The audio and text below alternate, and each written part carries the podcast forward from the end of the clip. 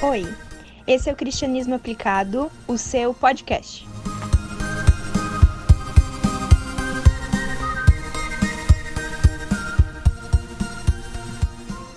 Olá, sou Alexson Brizola e eu tenho orgulho de ser gaúcho.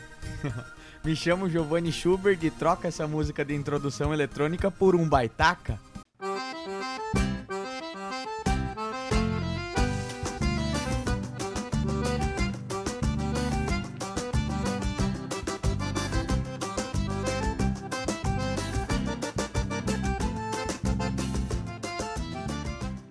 Muito bem, Giovanni, obrigado pela tua presença. Você que escutou esse solo de gaita aí, que não é para qualquer um, né? Não. Giovanni, obrigado pela tua presença, por nós poder estar compartilhando aqui um pouco é, sobre a tradição gaúcha e o cristianismo. E a minha pergunta de início é: me diz aí, por que o cristão e a tradição gaúcha tem dificuldade de interagir.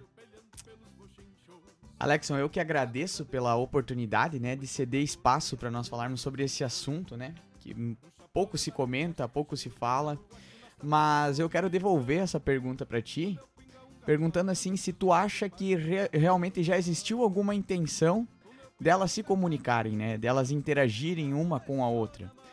Por exemplo, a igreja já tentou interagir com a cultura gaúcha? É um bom questionamento. É um bom questionamento. É, é, é dali que eu parti para começar a minha pesquisa. Pois bem, Giovanni, para quem não conhece, é meu colega e nós já estamos concluindo o curso de bacharelado em teologia na Faculdade Batista Pioneira e Próximo ano, Giovanni também vai estar tá partindo para uma nova cultura. Ele que é casado com a Catherine, né? A Catherine também é nossa colega. E nessa interação pela cultura gaúcha, o Giovanni vai ir também para conhecer um pouco mais da cultura portuguesa. É isso, Giovanni? É isso, é isso. Deus tem aberto as portas para nós, Alexson, e nós, desde o princípio, entendemos o nosso chamado para trabalhar com o povo europeu, né, entendendo a necessidade e a carência do evangelho. E agora com as portas abertas, então nós estamos preparados para ir servir ao Senhor em Portugal. Muito bem. Giovanni, é, esse teu endereço, tu já falou um pouquinho ali como que surgiu, mas por que mais profundamente você tem esse interesse pelo tema? Vamos falar também qual é o título do teu trabalho aqui, isso, que é o trabalho de conclusão de curso, né? É, o trabalho é o Desafios e Possibilidades para a Comunicação do Evangelho entre a cultura gaúcha. É, esse como que surgiu o interesse para pesquisar sobre a cultura gaúcha? Isso foi uma conversa de corredor de igreja, onde um pastor chamado Paulo Ren ele foi, na verdade, ele é missionário, né? Ele trabalhou por mais de 20 anos no, na África como missionário, ele é gaúcho, ele foi para lá, trabalhou durante todo esse tempo pelas missões mundiais na África e agora ele já está de volta, já retornou, está na sua cidade natal. Uh, e, e, ele qual cidade que é? Carazinho, está Carazinho. em Carazinho. E Onde ele tu faz ministério hoje? Ah, isso. Nós encerramos o ministério semana passada, né? Mas para agora podermos ir para Portugal, mas é, é da igreja lá de Carazinho. Né? Então ele me perguntou, numa conversa uh, informal, qual é o motivo então de que quando nós enviamos um missionário para fora do Brasil, nós falamos que é tão importante ele levar a cultura para onde ele vai em conta. Por exemplo, agora que nós vamos estar indo para Portugal, nós não podemos chegar lá com a cosmovisão e somente levando a cultura do Rio Grande do Sul ou a cultura do brasileiro para lá. Nós precisamos levar em conta a cultura portuguesa para que a mensagem venha a ser clara, a mensagem venha a ser objetiva, nós venhamos a falar a língua do povo, nós venhamos a ter contato com o povo, nós precisamos levar a cultura portuguesa em conta. E, e isso é pregado em missiologia, né, Alexson? Isso é um princípio missiológico, assim. Então, por que que nós, já, que já estamos inseridos em uma cultura tão forte como a gaúcha, a rio-grandense, nós não fazemos isso aqui no nosso estado? É, é meio complicado, porque então quando nós nós pedimos para os nossos missionários fazer fora o que nós não estamos fazendo dentro. E aí surgiu o interesse do. Peraí, Mas por que, que nós não estamos fazendo? Eu encontrei um descanso pros pelegos. Então, basicamente a gente pode entender que a pessoa, o cristão hoje dentro do Rio Grande do Sul, ele não está aculturado à sua cultura. Ou seja, há um, uma barreira entre o cristianismo e a cultura gaúcha. Não a, não a cultura do dia a dia, mas a, a tradição gaúcha, né? Isso. Não sei se a gente pode fazer uma diferença disso, ou você acha que é tudo a mesma coisa? A cultura do nosso dia a dia e a tradição gaúcha. Eu, ac não, eu acredito que existe sim uma separação, mas as duas se comunicam, né? Por exemplo, uh, eu entendo que o nosso dia a dia hoje, de forma geral, não é em cima de um cavalo, né? Uh, vestido sempre de bombacha, bota, chapéu né, cantando o hino rio-grandense, mas existem elementos da cultura gaúcha que se fazem presente no nosso dia a dia. Por exemplo, um bom chimarrão, né? Certo. Às vezes escutar aquela música gaúcha que a gente gosta de ouvir. Então são elementos culturais que se fazem presente no nosso dia a dia. Mas a cultura gaúcha como um todo, completa, com seus elementos, história, isso acaba envolvendo um grupo de pessoas, né? E é esse grupo de pessoas específico que nós estamos que eu, que eu tento tratar no meu trabalho. Aquele pessoal que gosta de frequentar um CTG, que certo. gosta de andar de cavalo, que usa a bombacha quase todo dia ou todos os dias, né? Que tem o trabalho na lida de campo, que gosta desse meio. A vida deles é nesse meio. Então, quem vai anunciar o evangelho para esse povo? Giovanni, vamos partir um pouco estruturando também é, esse trabalho, eu te pergunto assim, a gente fez é, todos todos nós que fizemos TCC tínhamos o problema central da pesquisa. Qual é que é o teu nesse trabalho? É o meu problema central era justamente tentar entender qual que são os fatores ou o que acontece porque aqui no Rio Grande do Sul nós temos essa cultura tão completa e parece que não existe uma comunicação entre a igreja e a cultura. Né? De que forma que, que isso acontece? Será que a igreja tem formado uma cultura paralela com a cultura local, por exemplo? Será que a igreja tem formado uma cultura eclesiástica, em vez de se preocupar em estar inserida na cultura do povo? para transmitir a mensagem? Essa cultura eclesiástica que tu fala é a igreja ter uma própria cultura. A igreja ter uma própria cultura, desenvolver o seu modo de falar, desenvolver o, o, o seu modo de pensar. O crentez. O crentez, o, o dito crentez. Tá, muito bem. Giovanni, tem alguma alguma alguma dúvida que surgiu assim é, durante a pesquisa?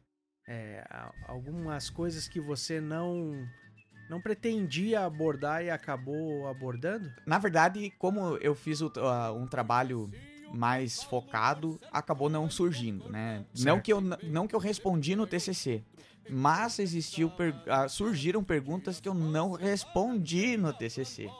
Por exemplo, não sei se eu posso citar uma delas. Pode sim, é claro. Aqui a gente faz um trabalho um pouco mais leve que o TCC, né? Isso. A gente não precisa ficar engessado nele. Então, ótimo, ótimo. Porque assim, ó, da onde que surgiu essa questão da cultura paralela da igreja? Será que. Daí eu pensando assim, ó, nós que somos pioneiros, né? Eu que sou pioneiro. Da, da onde que veio então? Será que é por causa da origem alemã? De quando as igrejas começaram a ser formadas aqui no sul, principalmente da nossa convenção pioneira, né? Nós sabemos da história dela. Eram igrejas mais voltadas familiares, para o público alemão. Será que foi é isso que acabou tornando elas diferentes da cultura rio-grandense, ela tem uma cultura alemã, ela tem um, um, um, princípio onde a principal ideia não era atingir o povo local, mas sim manter os cultos familiares das pessoas que vieram da Alemanha?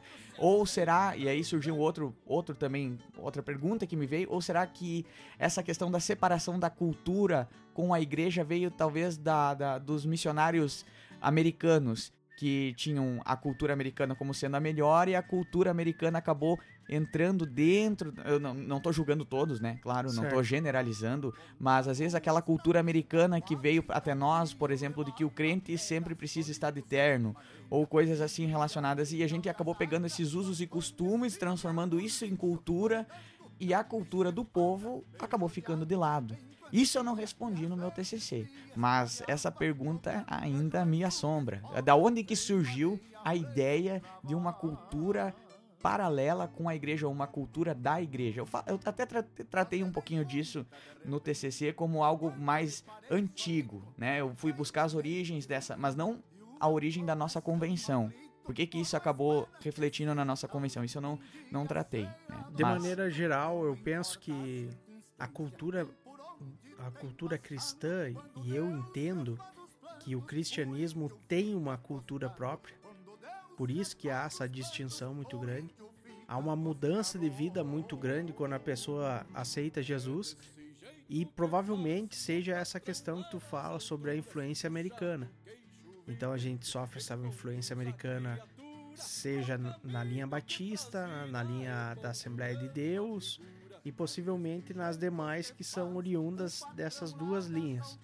Então a gente tem isso muito presente. Mas eu quero te fazer mais uma pergunta. É, qual é que era a tua resposta quando tu pensou assim? É, por que que não... O que que você julgou que era um motivo? A gente sempre faz a pesquisa, a gente fala assim, Sim. eu vou pesquisar para provar a minha ideia. Sim. E o que, que você pensava que era a resposta? Eu pensava que a resposta era por causa que a nossa, a nossa denominação foi formada principalmente no começo por famílias de origem alemã que vieram para o Brasil e acabaram focando somente nas próprias famílias muitas vezes, né? Então não, de, não buscando desenvolver ou vieram com o propósito de evangelizar, mas como elas vieram como imigrantes, acabaram trazendo junto consigo o seu culto batista, e nisso começou a passar de pai para filhos e acabou se permanecendo inclusive essa cultura diferente da cultura local, né? Tanto que, por exemplo, a PIB aqui em Juí uh, começou a falar uh, o português somente em 1966, né? Então, e é uma igreja para lá de centenária, né? Já Então, isso reflete a questão de que não foi o propósito do início essa questão de evangelizar as pessoas que moravam aqui no, no, no, Rio Grande do Sul, mas sim manter o culto entre as famílias que vieram de origem alemã, é, porque inclusive só se falava alemão nas igrejas. Eu pensei que essa era o principal fator, mas eu entendi que isso vem de muito antes do que os batistas chegando no Brasil. Eu tá. entendi que essa ideia dualista já é anterior à vinda deles, né? Isso é o que o teu trabalho vai concluir. Vai concluir. Tá, isso então falamos um pouco mais depois e tentamos responder no decorrer dessa conversa. Tu falou sobre a igreja aqui começar a falar somente, a igreja em Juí aqui começar a fazer seus cultos em português uhum. a partir de 66. 1966. Isso é quase 60 anos de idade uhum. que a uhum. igreja tinha. Isso. Oh, é 50? Isso. Então é, é, um, é um tempo muito grande, é né? É um tempo grande. Cria-se uma cultura muito fechada, fechada. centrada no, no seio da igreja, né? Isso. Só vou diferenciar aqui, Alexson, que uh, eu acho que é importante. Eu penso de uma forma diferente do que tu, tu explanou antes. Eu entendo que o cristianismo ele não é uma cultura, né? Ele é acultural. Ele abraça todas as culturas. E ele, e ele purifica todas elas. O papel do cristianismo não é extinguir as culturas ou tornar todas elas uma só, né? Mas sim purificar todas as culturas. Porque quando a gente traz a definição do que é cultura, nós isso depois nós vamos trabalhar lá no TCC. Eu não sei se ou tu quer que eu espero para falar sobre isso. Pode? Não. Eu eu acho interessante uh, o teu pensamento, mas quando você fala e, e eu vou dar dar voz aqui à nossa conversa, quando tu fala que, a, que o cristianismo purifica a cultura, será que não tem culturas que são extintas por, a, por essa purificação? Digamos que nem o fogo, né? Sim. o fogo, ele purifica, ele tira tudo que é ruim. E daí, se essa cultura tem muitos aspectos negativos, é, ele não vai acabar extinguindo a, a cultura? Nós vimos Deus fazer algo parecido com Sodoma e Gomorra né? Por exemplo, nós vimos Deus julgar de nenhuma forma trazendo realmente o fogo que tu gosta de falar sobre a cidade de Sodoma e de Gomorra. E com certeza a cidade de Sodoma e de Gomorra tinha um jeito próprio de lidar com a própria cultura. Elas tinham uma cultura em si, não é mesmo? Mas, Alexson, acho que nós não podemos trazer o julgamento de Deus para a extinção de, de, das culturas que acontecem de forma geral. Eu acredito que pode sim, inclusive, Deus extinguir algumas culturas, mas às vezes isso acontece inclusive por falta de sabedoria do homem. Por exemplo, né? A questão do, do, dos índios charruas e minuanos que estavam aqui no Rio Grande do Sul, e depois eu vou tratar sobre a origem do gaúcho, foram totalmente extinguidos. Mortos pelos portugueses e por outros índios que tinham uma ganância maior. A cultura deles foi totalmente uh, destruída mas não foi nitidamente por um comando de Deus, mas sim pela pura ganância do homem. Né? Então nós temos que tomar cuidado, como nós podemos dizer que quando as culturas se extinguem ou acabam, né, e pode acontecer, é por puro julgamento divino. E será que a gente pode entender, eu estava pensando aqui, há espaço para a existência de duas culturas ocupando o mesmo espaço? É, tu citou os índios, né? Uhum citasse os índios, é, nós vemos que a cultura pode ter é, afogado isso, né? Uhum. E uma das coisas que hoje acontece muito é a luta pela preservação da figura indígena, né? Uhum. É porque a nossa cultura, o nosso jeito, a nossa civilização hoje tende a afogar o comportamento dessa da cultura indígena. Eu só vou trazer uma explanação de Justo Gonzalez do que, que é a cultura. A cultura em si é o meio que um povo ou um grupo de pessoas se comunica com o ambiente onde ela está inserida, com eles mesmos. Ou seja, isso tem uma, um fator externo e interno. Externo no sentido de como aquele grupo se comunica com o ambiente. E aí nós podemos pegar diferentes tipos de ambientes, o deserto do Saara, os pampas do Rio Grande do Sul, o Alasca, né? E nós vamos ver que o, o povo ele lida de uma forma diferente com o ambiente onde ele está introduzido, certo? Isso certo. nós concordamos. E inclusive esse meio de tratar diferente com o local vai produzir que o povo se comunique de uma forma diferente. Então isso que surge aí que surge a cultura, tá? Como o povo se comunica entre si e com os de fora e inclusive com o meio ambiente onde ele está inserido. Então, se nós pensarmos assim, tem como duas culturas conviver no mesmo ambiente? Tem, tem. Por quê?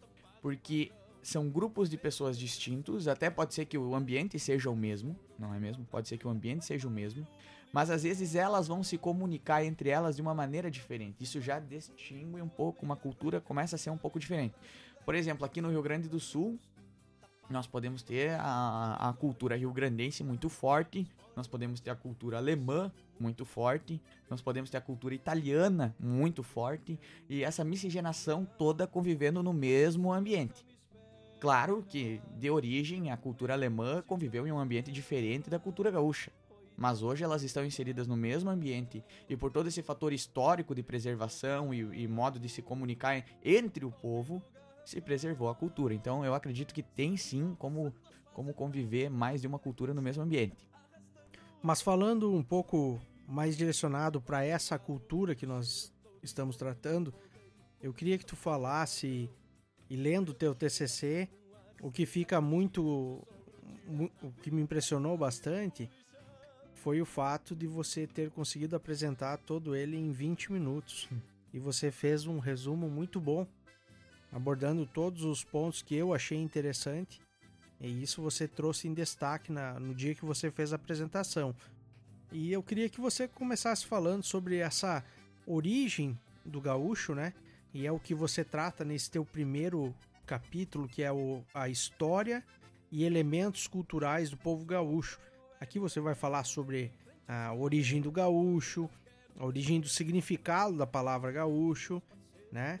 E alguns outros aspectos que eu gostaria que você destacasse agora um pouco mais sobre esse primeiro capítulo.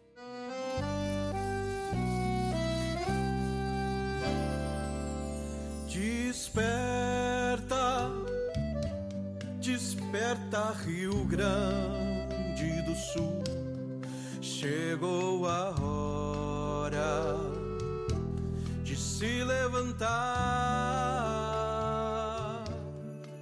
o primeiro capítulo ele, ele visa ser uma introdução do leitor à cultura gaúcha, né? Porque não tem como nós, nós, nós falarmos sobre a comunicação do evangelho com a cultura gaúcha sem conhecer a cultura gaúcha. Então, o que, que, o que eu, eu pretendi fazer? Introduzir o leitor que não está familiariz, familiarizado com a cultura gaúcha, com a cultura local, né? Inclusive até coisas a mais que nós que estamos aqui no, no nosso Rio Grande podemos aprender e saber com, os, com alguns historiadores, né? Então, a questão de como surgiu o gaúcho e por que, que nós falamos dos índios antes. Porque os índios são uma, uma figura importantíssima no começo do gaúcho, né? Porque como surgiu o povo gaúcho? O povo gaúcho é uma mescla do índio com o europeu. Né? Então, quando o povo, os europeus vieram para o Brasil e aqui, principalmente os Pampas, a região do Pampa Rio Grandense, que se estende pelo Uruguai, Argentina e também pelo Rio Grande do Sul, se encontravam os índios charruas e minuanos, né? Que eram índios que cavalgavam muito bem, tinham a cultura muito forte, preservada e dominavam esse local. Mas com a chegada dos homens brancos, né, dos europeus e o contato entre essas duas raças, né, esses dois povos diferentes, houve-se então a miscigenação, né? A, a, o índio que conheceu a, a europeia, o europeu que conheceu a Índia e começaram a ter filhos, né? Claro que de uma forma meio, meio que proibida, e aí que vem a questão do, do gaúcho, porque o gaúcho ele não era o filho mestiço do certo. índio com, com o europeu, ele não era aceito nem na cultura europeia e nem na cultura indígena. Porque ele não era mais um índio e também não era um europeu. Ele era abandonado à própria sorte. Então a briga das culturas a gente pode dizer que sempre existiu. Não é somente um aspecto hoje que a gente pode talvez perceber da igreja com a tradição, mas nós vemos que sempre existe um conflito quando você quer integrar duas culturas. Certo isso? Não sei se dá para nós dizer assim, Alexon, mas claro que existe muitas vezes o conflito entre duas culturas, de forma clara isso. Como eu falei, como eu dei o exemplo, como acontece entre a, a, muitas vezes entre brasileiros e argentinos, né, com culturas diferentes. Mas o que nós não podemos confundir aí, que eu novamente eu vou para o meu posicionamento, é que o cristianismo não é uma cultura. Tá. O cristianismo não é uma cultura. Vamos o... ver se até o final tu consegue me convencer que nós não somos uma cultura. Tá, vamos lá, vamos por partes então. Porque o que aconteceu ali foi esse senso de pertencimento, certo? Então eu acredito, se talvez tu fala como cultura cristã, o povo judeu, Talvez, mas aí não é cultura cristã, é o povo judeu, é a cultura judaica, né? Aí é diferente, né? Mas assim, ó, quando eu, esses entre a, os índios e os europeus, sim, aí houve esse conflito e foi justamente esse conflito, essa separação entre as duas culturas que surgiu o gaúcho, porque o gaúcho era um, um, tipo abandonado, criado à própria sorte, e como por ele ser criado à própria sorte, ele teve que aprender a encontrar o seu meio de sobrevivência, teve que aprender a encontrar o seu meio de se manter e assim que surgiu o gaúcho. E como ele já tinha esse contato com a, com a origem indígena, ele se tornou um excelente cavaleiro desde o princípio, coisa que ele pegou dos índios, dos índios minuanos, dos índios minuanos e dos índios charruas, né? Uhum. Ele, ele captou essa parte da cultura. Ele também captou, e aí o, o, gaúcho também não tem um estereótipo definido, como por exemplo o indígena a gente não, consegue identificar. Não tem uma feição. Não tem uma feição. Né? E eu digo que bom isso, né? Porque hoje em dia, então, ah, nós podemos todos se declarar gaúcho, né? Porque não é, não é uma questão de sangue, simplesmente, mas é um, um, um tipo social. É, é um tronco socioeconômico na sua origem. Porque assim, ó, o gaúcho ele não tinha a, não, não podia se definir um gaúcho por ser igual a um indígena ou igual a um europeu. Muitas vezes ele podia ser um negro de olhos azuis. Muitas vezes ele podia ser um, um, um, um loiro com, com os cabelos crespos. E ainda não tinha um estereótipo definido. É por justamente ser uma miscigenação. E ele foi convivendo no início, ele era uma, uma sociedade Agni, né? Não era composto, não tinha mulheres no seu meio, era na, na, na, sua maçante maioria homens, e aos pouquinhos que foi se introduzindo a mulher no meio da cultura gaúcha, porque inclusive né, por preservação da própria cultura E, aos pouquinhos, então, eles foram se mantendo. Eles, como é que eles comiam? Eles comiam por causa do gado selvagem que se criou nas savanas e nos pampas rio-grandenses, né? Então, eles tinham esse contato, como eles eram excelentes cavaleiros, domavam os cavalos selvagens que tinha no nosso pampa, eles também comiam muito churrasco, porque o meio de sobrevivência deles eram os, os, os, os o, o gado selvagem, né? Por isso, inclusive, que hoje nós gostamos do, do churrasquinho nosso de cada dia, né? Ou de certo. cada domingo. Porque nós. Era diferente de hoje, que é uma comida uh, cara, né? Rebuscada, muitas vezes. A gente paga os olhos da cara, inclusive, hoje, né? O preço da carne vermelha tá cara. Mas naquele tempo se tinha a reveria, né? Se tinha a vontade. E ela era não era uma comida de luxo, era o que tinha para hoje, né? E pensa só, um churrasquinho Claro que era de uma forma diferente do que nós comemos hoje, era sem sal, né? Mas tipo, se conservava a questão do espeto. Então ele foi pegando um pouco de cada. Certo. Para se formar. Entendeu? Por isso, inclusive, as bombachas largas, né? As camisas. As camisas que vinham do, do, do, dos europeus, assim, o chapéu, né? Algumas, uns traços da roupa. Uh, e também uh, traços de roupa indígenas, como xiripá, um, um, um, tipo de saia, né? Então eles tinham é, justamente a mescla dos dois é o gaúcho. A mistura das culturas. A mistura das culturas. Certo. Você fala aqui sobre o surgimento do regionalismo, né? Os movimentos da tradição gaúcha.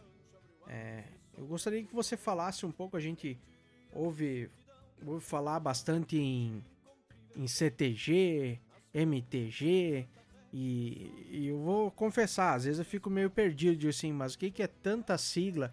E como o povo gosta de sigla, né? Gosta. Nós gosta. moramos aqui numa, na cidade de Juí, onde foi a cidade que eu mais vi sigla na minha vida. Não existe um órgão público que não tem sigla. Eu conheço a história de um amigo meu que ligou para um lugar e daí falaram assim: ah, tu tem que ligar lá pro. E falou o nome da sigla, que eu não vou dizer agora aqui qual é que é. E ligou, ligou para esse outro número e disse: assim, eu quero falar com tal nome. E daí a pessoa disse assim: é, mas é aqui mesmo, era o nome do lugar o que ele tava falando. Então é um povo que gosta de sigla. Às vezes sai até nome para criança esses, essas siglas. Mas Giovanni, o que que são os CTGs, os MTGs. Isso. Mas antes de nós chegarmos no CTG, nós precisamos entender assim, Alexon. Então, como ele era um povo que era criado livre, né, prezava sua liberdade, era solto pelo mundo, o gaúcho, na sua origem, por justamente não ter pátria, não ter pai, não ter mãe, né, um povo que se criou à mercê da própria sorte e daquilo que tinha em mãos ele no início ele foi taxado como bandido, foi taxado como ladrão, né? Porque era a visão que o europeu tinha sobre esse povo, porque muitas vezes eles iam lá, pilhavam gado, eram desertores das, das guerras brasileiras, mas eram, mas é, é que a gente precisa entender que naquela época tu ser um desertor também era um meio de sobrevivência, né? Porque o povo servia por, por, mais de seis anos, às vezes com atraso de dispensa, com severos uh, maltratos, né? Então, às vezes, tu ser um desertor naquela época era um meio de tu garantir a, a sobrevivência. E outra, nós estamos tratando de um povo que não é brasileiro, no sentido assim, eles não se sentem parte brasileiro, porque eles não têm uma pátria. É um povo sem pátria, porque foi rejeitado tanto por uma quanto por outra. Então eles não, não era um povo que lutava sem pátria. Ele só queria garantir a sua sobrevivência. Será então, que a gente sofre um resquício disso hoje quando muitos é, no Rio Grande do Sul querem uma separação do Brasil? O movimento separatista não abordei no meu trabalho, mas eu acredito que hoje o movimento separatista tem mais a ver com o orgulho da tradição do que e por talvez querer uma pensar que o Rio Grande do Sul é melhor do que todo todo o resto do mundo, né? E Mas não é? Não, não é. Não, não é. é. Isso nós precisamos ter na mente, que não, não é. Pobre do nosso estado, não consegue nem pagar os professores, cara. É. Leite, tá paga os professores. Né? É. Mas assim... Mas é só saber administrar. Mas enfim, é, falando mais sobre esse movimento tradicionalista, né? E aí como surgiu? Claro que nesse meio começou a surgir uh, escritores que falavam sobre o gaúcho, que começaram a escrever sobre o gaúcho. E o regionalismo ele é uma corrente literária do romantismo, né? Que contava entre o, um conflito entre o campo e a cidade. Sendo que a cidade representava um mal à tradição, né? Já que a base da cultura gaúcha era a tradição. Sabe aquele negócio que a gente gosta de colocar um contra o outro? Né? Aquela questão de, de, de, você precisa ter um herói precisa ter um vilão, né? Nós, nós somos assim. Né? Por isso que nós olhamos, inclusive, uh, os desenhos da DC e da Marvel, né? Nós gostamos que tenha um herói e que o outro seja o vilão. Mas nós esquecemos que uh, algumas, algumas vezes, e muitas vezes, a, história sempre tem dois lados. Né? Então, o, o, a gente, o regionalismo ele colocava a cidade como sendo algo muito ruim, né? E o campo como sendo algo maravilhoso que precisava ser preservado e a cidade era algo que estava invadindo.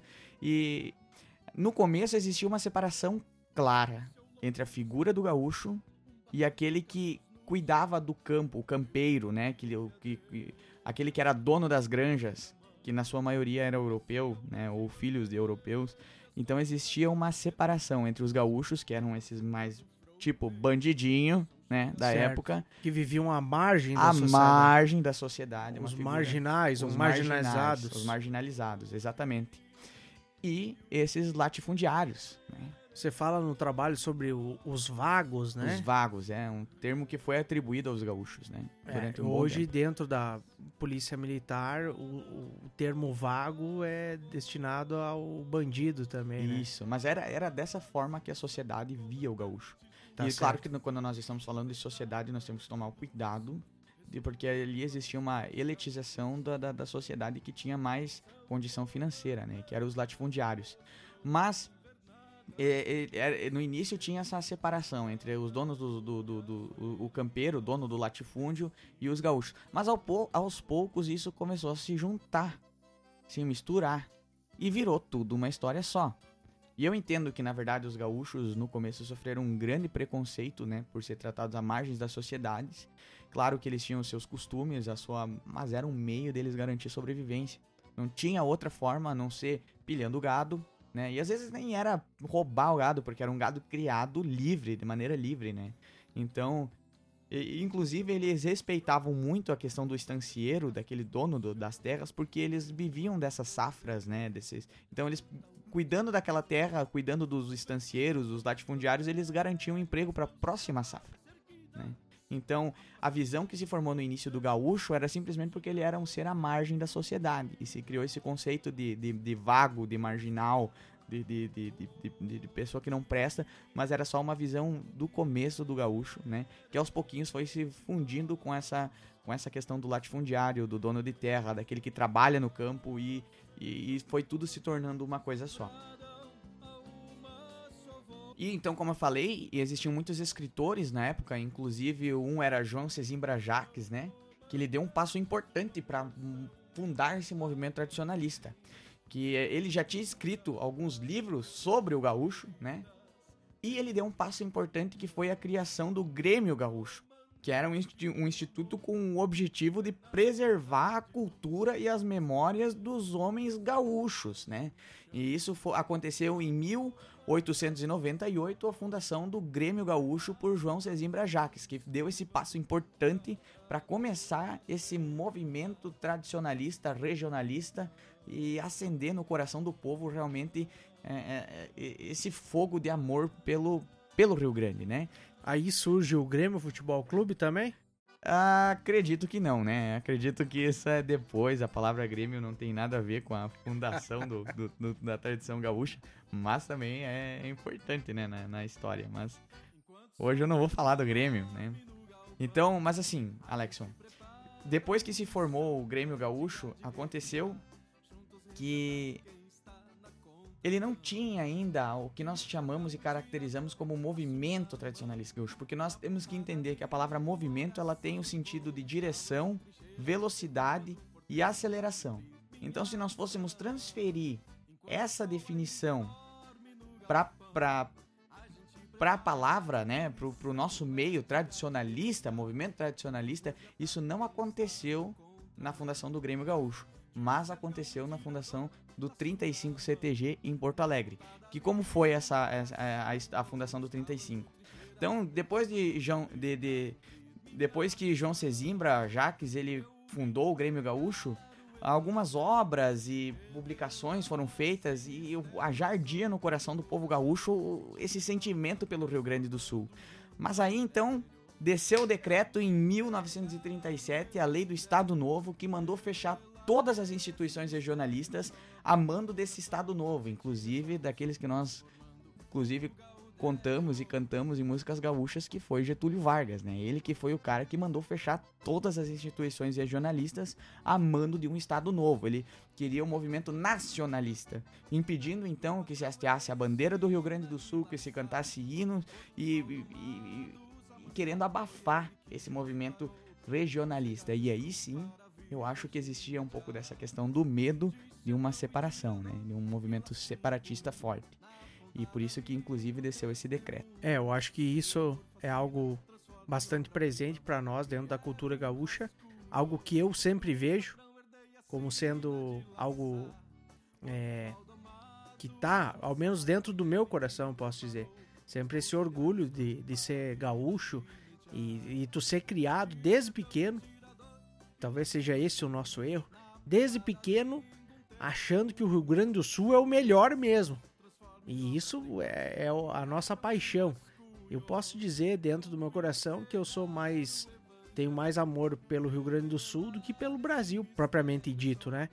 E eu sou um desses que pensa que o Sul poderia ser um país. Então eu acredito que Rio Grande do Sul, Santa Catarina e Paraná poderiam ser uma nação, sim. É, e, e, esse, e é um, um, sentimento, não da questão separatista, mas do amor pelo Rio Grande.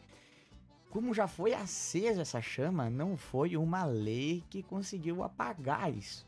Porque depois de 10 anos dessa lei, surgiu o 35 CTG, amando então, a, sendo comandado pelo grupo dos oito, né? Que são um deles a gente conhece muito bem, que é Paixão Cortes, né? Então, eles voltaram a. Como eles sentiram essa questão que já estava acesa no coração do povo, inclusive no coração deles, eles entenderam a necessidade de fundar um CTG, um Centro de Tradição Gaúcha, que o objetivo era o mesmo do Grêmio Gaúcho: preservar a cultura, os costumes, o sentido. Mas por que, que só depois da fundação do 35 é que se tem essa, é, essa complexidade da palavra movimento? Porque isso teve um alcance popular gigantesco. Isso teve a aceleração necessária, que foi um boom. E, e, e a, a, questão do sentido certo. E estava caminhando no movimento certo. Aí então, aí nós transferimos, transferimos o sentido de movimento para o movimento tradicionalista gaúcho.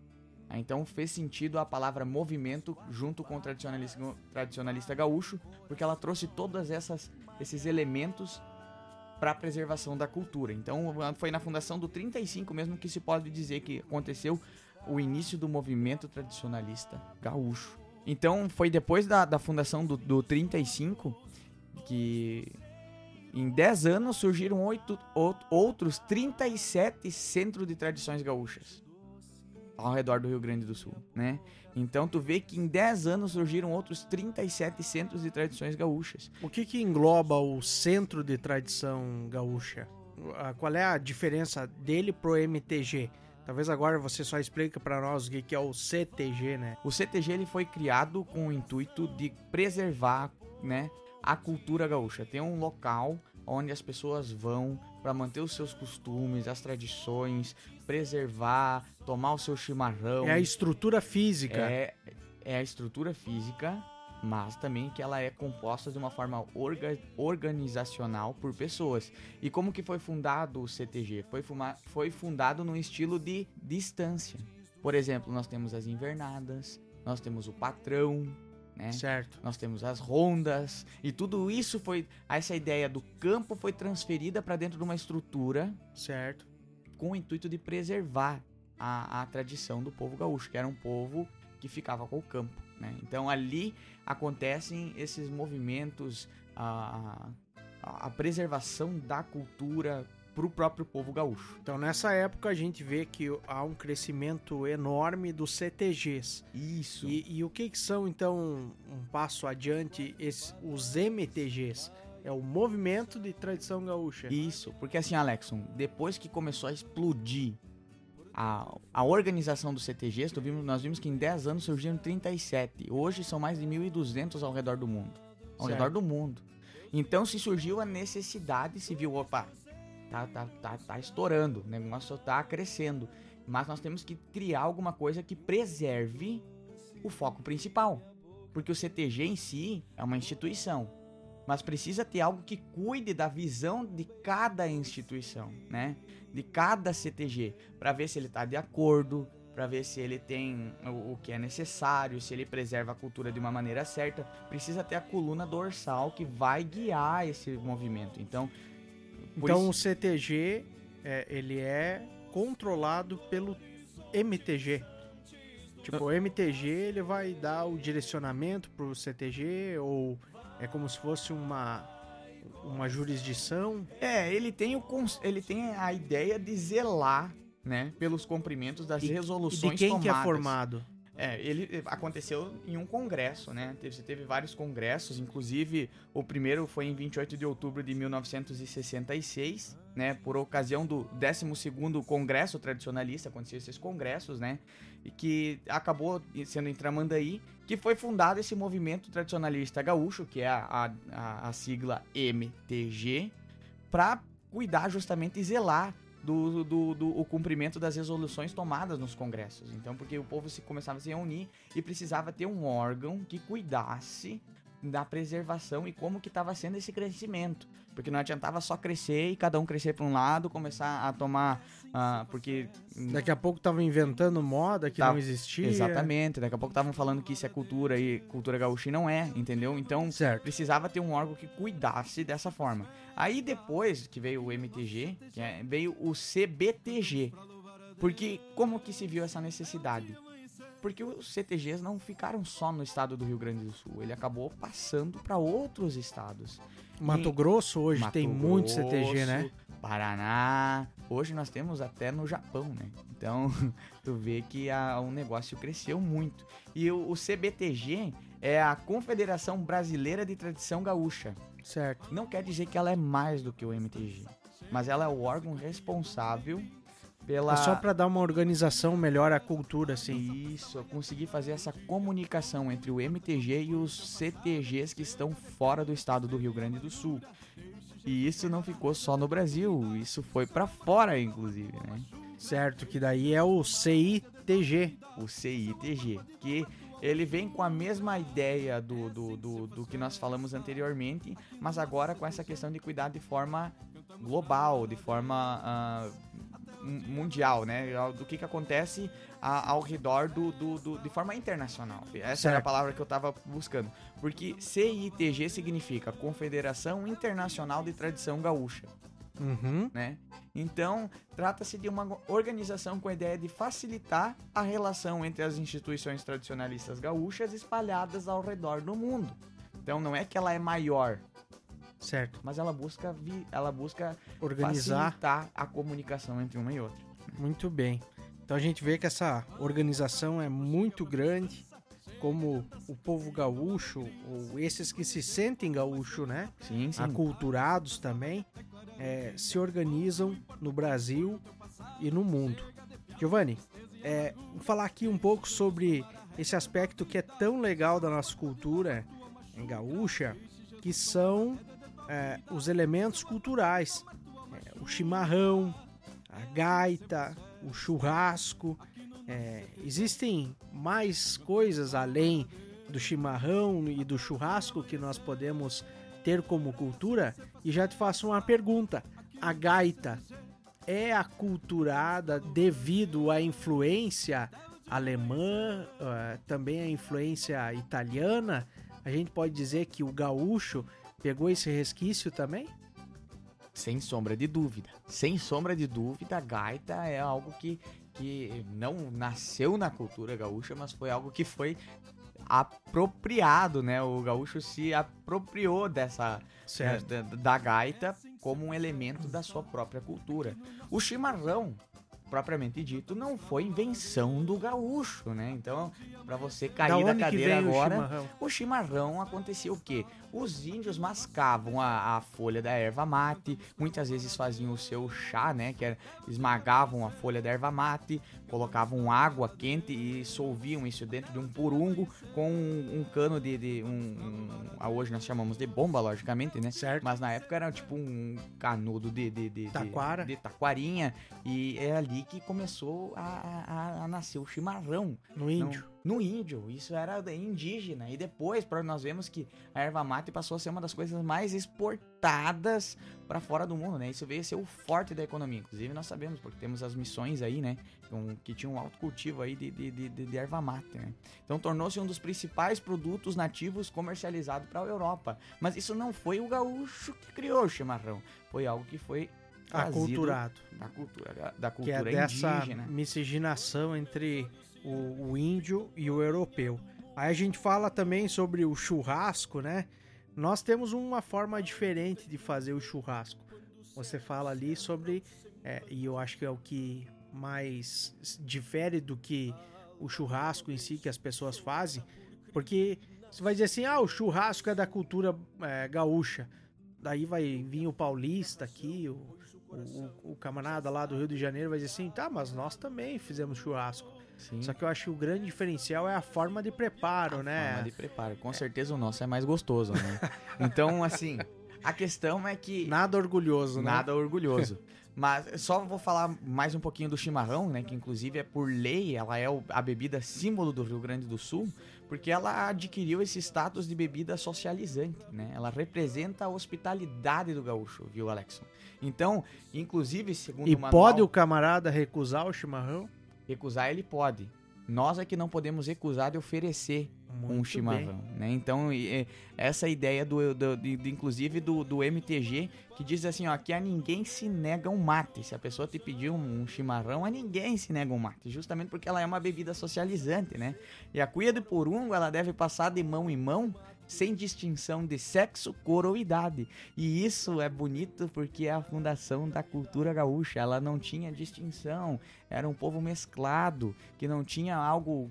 Então eh, faz parte do gaúcho precisar ser hospitaleiro, porque ele não tem um tipo definido, ele aceita todos, in- indis- ah, indiferente de sexo, cor ou idade. O chimarrão é algo que simboliza o nosso respeito a todos. né? Então, Certo. o, o churrasco, claro que o nosso, como eu falei, o nosso é muito melhor, porque. Por quê? Pela forma de preparo. Nós, é, na época nós tínhamos gado em abundância e se criou essa forma de preparar o churrasco, né? Com fogo de chão, carne espetada em taquaras, em, em, em- em- lancinhas, né? Pra deixar ali perto do fogo e aquilo ia, ia assando, né? Então, claro que na época era sem sal, então se comia mal passada, né? Uhum. E sem sal. Inclusive, né, pra quem gosta de uma carninha mal passada, ah, tá, tá aí a origem, né? Então Mas- tá aí minha, meu gosto. Mas como eu falei, não era uma comida. como é que pode dizer sofisticada, né? Não dá pra não era aquele churrasco rústico. gourmet, né? Que se tem hoje bem essa- rústico. Bem rústico. Era um negócio que se comia porque se tinha, entendeu? Não tinha, não. Inclusive no começo só se assava carne de gado, né? Eu não sei, não sei quem escuta, mas eu só gosto de carne de gado. Não que eu não coma ali um passarinho assado, né? O, o- a galinha, o frango, não que eu não como uma carne de porco, mas eu tenho preferência por carne de gado. E o gaúcho no começo também só comia carne de gado, porque era o que se tinha em abundância. Certo. Mais tarde que se passou a se assar outros tipos de animais, né? Aham. Giovanni, eu me interessei ali bastante sobre é, esse cavalo criolo. É, E eu que tenho pensado em comprar um cavalo, agora que eu vou morar numa casa. É, qual é a diferença do, do cavalo criolo de um cavalo normal? Ou é a mesma coisa? Não, né? Então aqui nós temos uma, uma diferença que nós precisamos traçar, que o cavalo crioulo é um tipo de cavalo, o que nós costumamos ver muito por aí nessas questões de rodeios, e não, não nos, nos- nos rodeios principalmente do Rio Grande do Sul, mas rodeios pra fora, que nem em São Paulo, essa região, é o cavalo chamado quarto de milha. né? Aqui nós temos o nosso tipo de cavalo, que é o cavalo crioulo, e ele é diferente do quarto de milha pela questão de, de, de, de, de, de, tipo de cavalo, né? De apresentação de cavalo, como que é o, o cavalo é, é, composto, a estrutura física do cavalo, né? Como nós falamos ali, os índios charruas e os minuanos, eles aprenderam a domar os cavalos selvagens e usavam isso como principal meio de locomoção. Antes mesmo da chegada dos jesuítas aqui em solo gaúcho, né, os índios já tinham esse contato com o cavalo. Então, sabendo que, como eu já comentei, que o gaúcho ele tem a sua origem nas raízes a, a sua origem na, na, nas raízes da cultura indígena, né? Uh, surgiu então a, a valorização do cavalo, né? Então uma, a eficiência da doma do cavalo permitiu, principalmente pelos charruas e minuanos, permitiu que esse tipo de doma seja usado até hoje. E a raça crioula, que está espalhada por todo o Brasil, originou-se no município de Uruguaiana, né? Como sendo considerado o primeiro cavalo crioulo, um garanhão, chamado lá invernada horneiro, né, o cavalo crioulo, que ele acaba sendo um animal compacto, ou seja, menor do que o quarto de milha, né, um tamanho de estrutura menor, apresenta a cabeça curta, né, mais larga, lembrando o formato tipo de um cone, né, que tu passa, uh, na, na, nas rodovias, lembra? O formato da cabeça dele acaba lembrando um cone. Tem a face bem aberta, com os olhos bem expressivos, orelhas curtas e empinadas, mas ele tem um peito largo, forte e musculoso e o dorso dele é curtinho, né? Ele lembra, ele tem um lombo forte, uma garupa musculosa e de patas curtas, né? Mas eles, as patas são fortes e duras. Então a questão da resistência, mobilidade de um cavalo crioulo e me desculpem os que gostam de um quarto de milha, mas supera o quarto de milha. Né? Inclusive, nós temos hoje o que nós chamamos de freio de ouro, né? que é justamente para analisar o que nós temos de melhor nos cavalos crioulos. Então só acaba tendo cavalo crioulo, é só feito por cavalo crioulo, freio de ouro, né? E isso inclusive é uma separação que às vezes a gente fala, né, que tem cavalo, ah, isso ali é um aras, isso ali é uma cabanha. Aras é onde tem tipos de cavalo diferentes. Tem quarto de milha, tem crioulo. Nós chamamos de cabanha, tu só pode chamar de cabanha, tá? Cabanha touro passo, outros tipos de cabanha, quando só tem cavalo crioulo. O, o, só se lida com o cavalo crioulo. Nossa, muito interessante isso. Sabe que a gente vive realmente dentro de uma cultura e às vezes a gente acaba não sabendo disso, né? Muito bem. É, um dos último, acho que é o último ponto que você cita aqui também é sobre o laçador, né? É um elemento cultural de destaque, é, reconhecimento. Como é que é essa história do laçador? O laçador ele é uma estátua, né, que fica lá em Porto Alegre, mas ele é o, a escultura símbolo do nosso estado, né? Quem nunca viu, procura aí no YouTube, no, no YouTube não, né? Coloca no tio Google a figura do, do laçador e vocês vão ver uh, essa imagem que é típica do Rio Grande do Sul. Né? Cavalo né? crioulo também a gente. Cavalo crioulo, pode procurar lá no tio Google que tu vai ver, se tu ainda não viu, né? Ver a figura do cavalo crioulo. Mas quem que serviu de modelo para fazer essa escultura foi aquele que nós já falamos antes, né? Paixão Cortes. Ele que serviu de modelo para ser feito essa essa essa escultura, né? Que representa a, a, o tradicionalismo gaúcho, né? A inauguração dessa estátua aconteceu em 20 de setembro de 1958. Ela possui o tamanho de 4 metros e 45 centímetros de altura, pesa somente 3,8 toneladas, né? Ela é feita de bronze, está sobre um pedestal de granito, né, em Porto Alegre. No, então, no ano de 1991, uh, ah, foi escolhida a estátua do laçador como símbolo da cidade de Porto Alegre, né? Sendo essa decisão oficializada pela Câmara dos Vereadores, né? Mas a, ela tem como, como objetivo assim essa demonstrar a, a, a, paixão, a força da a cultura, força da cultura, porque ali o Paixão Corto está com a roupa completa de um gaúcho, né? Tá representando bem a ideia que ele sempre trouxe de preservar justamente esse movimento tradicionalista gaúcho. Então, quando nós vemos uma obra de arte feita de uma forma tão tão bonita, uma estátua de uma estátua de bronze representando o que é o gaúcho, isso chega a arrepiar o pelo. Muito bem. Falou um apaixonado pela cultura gaúcha, e isso é expressado nesse trabalho que você pode conferir. Depois nós vamos estar dando mais detalhes como é que você pode ter acesso a esse material.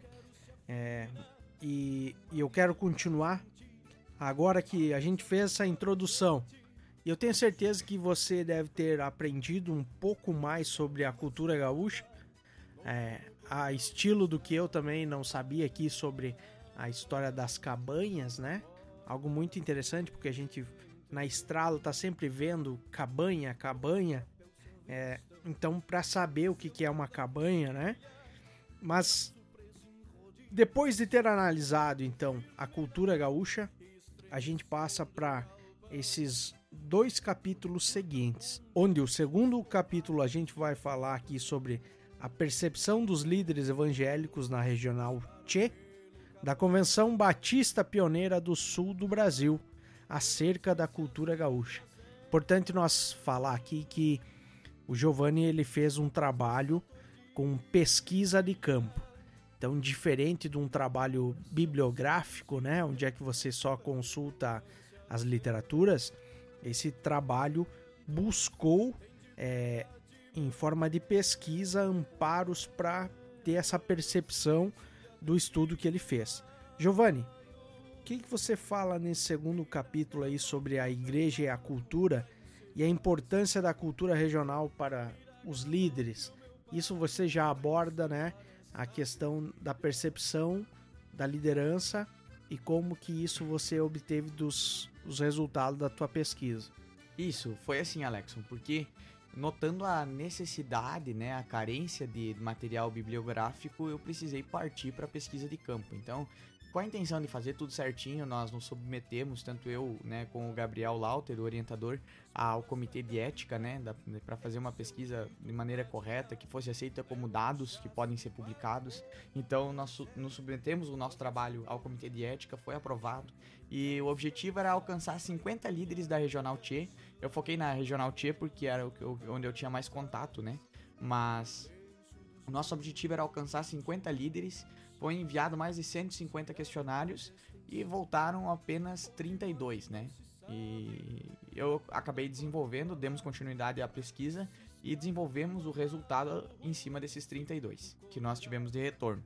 E a ideia justamente foi desenvolvida 10 perguntas que tratassem justamente como é a visão do líder sobre a cultura gaúcha. E diversas perguntas foram feitas, né? Como eu, como como o, o líder se esforçou ou se não se esforçou para conhecer da cultura gaúcha. Uh, o, o líder ele está envolvido em algum tipo de, de, de, de, evangelismo dentro da cultura gaúcha. Qual que ele, o líder acha que são as maiores dificuldades para a comunicação entre o evangelho e a cultura gaúcha? Pedimos para eles listar se, a, se tem algum tipo de, de dificuldade ou se não tinha, né? Uh, isso daí de uma maneira descritiva, né? As outras foi a única que foi feita de uma maneira descritiva, pedindo para que o, o líder escrevesse o que ele acha que, que são motivos que barram o, relacionamento entre igreja e cultura. Esses líderes que tu fala, eles são os pastores ou tem outras pessoas também? Não, nós trabalhamos com. Não, eu optei por fazer por liderança de maneira geral. Líderes certo. de ministério, né? Líderes de, de, Pode ser pastores, claro, pastores também é um líder, mas diáconos. A quem trabalha na liderança da igreja, de alguma maneira, né? Até líder de BD, líder de, de, de, de, de ministério infantil, todos os líderes. Uma das da... coisas que me, me chamou a atenção, assim, é, e fica a observação aí para você às vezes, que, às vezes que pode ajudar no desenvolvimento dos trabalhos, é, como houve pouco retorno, né? Então, de 150 questionários, é, haver uma resposta de apenas 32, né? É, essas são dificuldades que uma pesquisa de campo apresenta para aquele que desenvolve um estudo, né? Isso. Como nós envi eu enviei questionário para pelo menos sete igrejas da nossa regional, né? Então, foram mais de, de 150 questionários enviados e teve esse, esse baixo número de retorno. Depois acabou retornando mais, mas fora nós, do prazo, talvez. Fora do prazo, né? Nós ah, sim. Ter. Então chegou algumas respostas fora do prazo e aí já não tinha mais como adicionar ao trabalho, né? Então Correto. eu permaneci nas 32. Mas com certeza, Alex, eu acho que essa, esse desinteresse inclusive de responder, já demonstra alguma coisa, né? Já... eu não quero responder porque eu não sei dessa cultura. Não tenho porque interesse. eu não quero nem ver. Exatamente. Isso já, já fala até o silêncio fala, muitas Foi, vezes. foi né? uma das percepções que eu tive. ó, O momento que a pessoa não responde, né? É quem cala consente, então a pessoa se afasta de- da, da resposta. Giovanni, numa percepção geral, o teu trabalho ele fala é, que alguns líderes, eu até me chamo a atenção assim, eles dizem que eles são até que mais ou menos envolvidos Sim. será que isso re- realmente é algo que a gente vê dentro das igrejas? Eu sei de igrejas que possivelmente compõem esse, esse resultado que você tem, é, que realmente estão envolvidas com o movimento, né? que tem trabalhos no CTG, que tem uma integração, né? É, as igrejas, ao menos aqui no Rio Grande do Sul, tem muito é, esse negócio de preservar o, o dia 20 de setembro, fazer um, um evento comemorando o dia, é, o dia do Rio Grande do Sul, né? Mas parece que isso fica só nesse dia. É. E daí? No restante dos dias? Eu tenho a minha crítica, Alexon, com a questão das igrejas fazerem somente algo no dia 20, né? Eu, isso é um posicionamento meu, pessoal, mas do que eu tenho visto nas igrejas e entendendo um pouco sobre a questão da cultura gaúcha, o que tem sido apresentado nas igrejas não tem nada a ver com a cultura gaúcha. É mais uma da adaptação, né, de hinos, de músicas gaú de músicas evangélicas só para um ritmo gaúcho. Eles pegam lá o violão, dão uma batidinha diferente, em vez de, de tocar ah, aquela um workshop, né, aquele negocinho de, de, de três notas, eles colocam um vaneirão, né, e tocam a mesma música, a mesma letra, só que num estilo diferente. E os caras colocam uma roupa diferente e vão pro culto, mas acontece a mesma coisa. Então, eu não entendo até onde isso é realmente intenção de trazer, evangelizar, trabalhar com o, o- o povo gaúcho, né? Levar a mensagem ao gaúcho, ou muitas vezes isso não acaba sendo massagem no ego de quem já é crente, entendeu? Porque só queria colocar uma bombacha, queria ir para a igreja. Não é uma intenção realmente da igreja fazer parte da cultura. Mas essa questão do, do 20 de setembro, ela é não somente presente é, na cultura da igreja, mas também da sociedade, né? A sociedade se veste para 20 de setembro. Claro, mas a diferença, Alexson, tá no seguinte: porque a sociedade se veste e vai pra onde? Vai pro Pro CTG. CTG. Ela vai participar da cultura gaúcha. A igreja, no 20, não Fica na participa. igreja. Fica na igreja. Correto. Então, mas a, a, a É- essa é a minha percepção- crítica, entendeu? Sim, entendo. Mas a, a, a questão de nós entender essa resposta que você obteve, o que, que você mais destaca é, como resultado da pesquisa? O que eu achei muito interessante foi a comparação de dois gráficos, né? O gráfico 2 da minha pesquisa trata assim, ó, de qual é a importância da igreja estar inserida na cultura local segundo a visão dos líderes, né? E um alto número respondeu a escala 5, 22% dos líderes responderam na escala 5, que é de muito importante. É muito importante a igreja estar inserida na cultura local. Na escala 4, que é abaixo da maior escala, né, de muito importante, que é considera importante, então, 28% dos líderes responderam. Né? E a escala 3, que já era um posicionamento mais mediano ali, 31%. E apenas 10% respondeu a escala 1, que diz assim que não considera importante, e 9% respondeu a escala 2, que representa não considero muito importante. Mas, quando nós jogamos para a questão do gráfico 1, que fala qual que é o nível de envolvimento da igreja, segundo a visão dos líderes, na cultura local, né? Nós vemos outro resultado. Nós vemos que apenas Sabe quantos colocaram que considera a igreja muito inserida na cultura local? 0%. 0% dos líderes que responderam à questão anterior, que achavam muito importante a igreja estar inserida na cultura local, quando é a visão. da- A tua igreja está inserida na cultura local? Ah, não. Uma Entendeu? baita contradição, Uma né? baita contradição. Eu sei que é importante, ou eu acho, ou eu aprendi que é importante, mas a minha não. Ou assim, ó, então aí que vem o meu, um, a minha crise. Será que essa questão da igreja estar inserida na cultura local é importante e as pessoas entendam isso, mas só quando é para fora? A maior problemática é quando você pensa assim: o Giovanni e a Catherine agora vão viajar para Portugal Uhum. e eles precisam se ambientar à cultura portuguesa. Aí é importante. Mas se o Giovanni e a Catherine estiver fazendo um trabalho aqui no Rio Grande do Sul, aí eles não precisam se habituar à cultura gaúcha. Exatamente. Seria esse a dificuldade que tu encontra, Isso. né? E quem disse que nós não precisamos nos habituar se a nossa intenção é ganhar o povo gaúcho? Ou nós podemos ir pro outro lado. Será que nós não queremos ganhar o povo gaúcho? Certo. Entendeu? Outro, outra coisa que já que me chamou a atenção foi nas respostas da, do- do- da, da- de quais são as maiores dificuldades para o envolvimento entre a igreja e a cultura. E pelo menos três citações teve de que a igreja já possui uma cultura própria.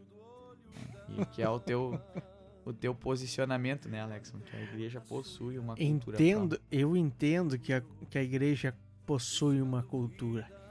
E, e a minha dúvida é realmente isso. Mas eu quero ouvir um pouco mais e deixar para o final uma pergunta que eu gostaria que você respondesse concernente a isso. Se realmente a igreja não é uma cultura, né? Essa questão, Alexon, é que nós temos que entender, né? Porque quando eles afirmam que a igreja já tem uma cultura, a igreja não tem necessidade nenhuma de fazer parte de outra cultura. Isso. E Mas aí também vem vamos- aquela pergunta que eu te fiz: se as duas culturas podem coexistir, né? Isso. Mas assim, ó, nós temos que entender que essa questão de. de porque assim, ó, o que, o que é cultura dita como cultura cristã, né? Cultura cristã. É você fugir do mundo, certo? Concorda Uhum. comigo? Fugir do pecado, Certo. E muitas vezes isso é visto como a cultura sendo o pecado, que precisa fugir. As pessoas precisam fugir da cultura, porque a cultura é o pecado. O que nós precisamos entender é que na cultura tem pecado. Por exemplo, nós não podemos dizer que a cultura gaúcha ela é santa, né? Nós Certo. entendemos que existe a questão muitas vezes ligada à questão de bebedeira, às vezes a questão de, de, de- às vezes existe essa questão às vezes do palavreado, né? E palavras torpes, mas a questão é a seguinte: nós entendemos que na cultura existe pecado, mas quando o cristão foge da cultura para não ter contato com o pecado e ele se vai para as nós já tivemos esse período na história, né? Tu, tu entrevistou o João lá, o, o mestre na história, ele pode afirmar isso aí. Mas nós já tivemos um período da história onde o cristão fugia das culturas locais e ia se esconder no deserto, nas cavernas. Mas será que isso já não era uma cultura em si? E será que ele não levava o pecado com ele? Porque o pecado não está em si na cultura, mas está no homem. E às vezes o pecado ele se manifesta de uma forma até até ah, como é que eu posso dizer silenciosa, né? discreta, mas tão perigosa quanto as outras, que é o pecado do orgulho, de nós pensarmos que o nosso jeito de viver é muito superior aos demais. Que Deus me ama muito mais porque eu sou muito mais santo. Eu entendi, né, tudo que os outros não entenderam. E eu me coloco numa posição muito superior, inclusive que eu nem posso ter contato com os outros, porque eles vão me manchar.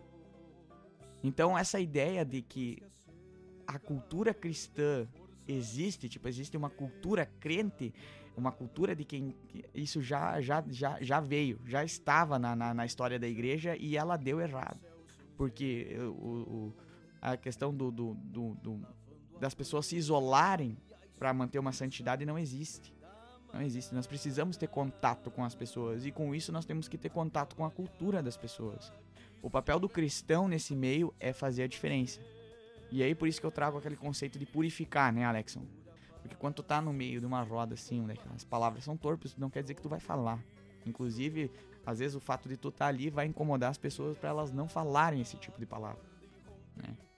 Então nós temos que entender que o nosso papel como cristão é esse de purificar a cultura, não de fazer uma cultura diferente.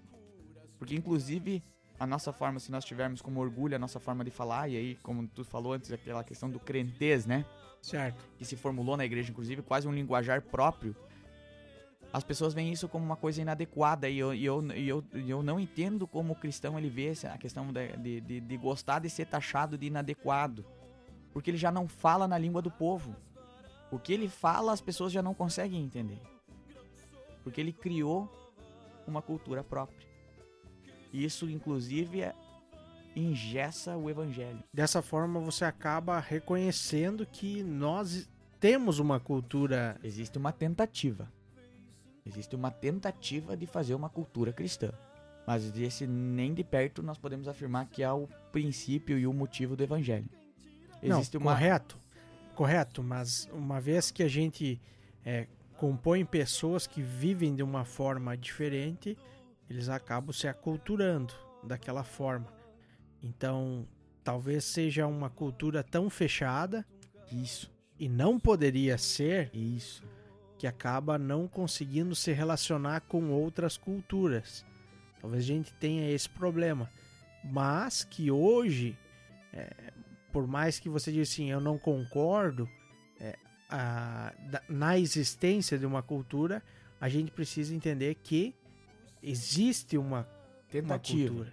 Existe uma tentativa de fazer uma cultura cristã. Mas como esse nunca foi o objetivo do cristianismo, não tem como dizer que existe uma cultura cristã, porque tu vai estar dizendo que existe uma cultura que é certa. E é essa cultura cristã que deveria eh, envolver o mundo inteiro.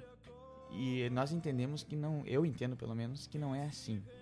O cristianismo ele precisa, ele é supracultural, ele vai além da cultura. Ele é maior do que a cultura, ele abraça todas as culturas.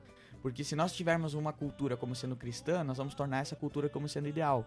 O que acontece, por exemplo, nessa questão do, do- do- do- das igrejas aí, do, do, Edir Macedo e desse pessoal todo aí, que tenta trazer o judaísmo como sendo a cultura da igreja, a cultura cristã. É isso que Deus gosta só do, do, do judeu. Deus gosta da, da cultura judaica. A cultura judaica é a cultura bíblica. Mas desde quando? Desde quando?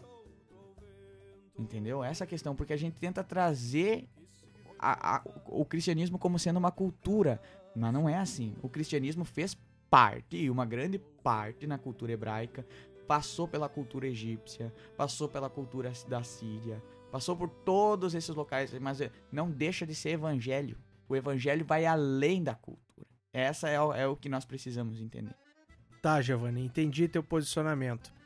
É, mas e o, o líder hoje?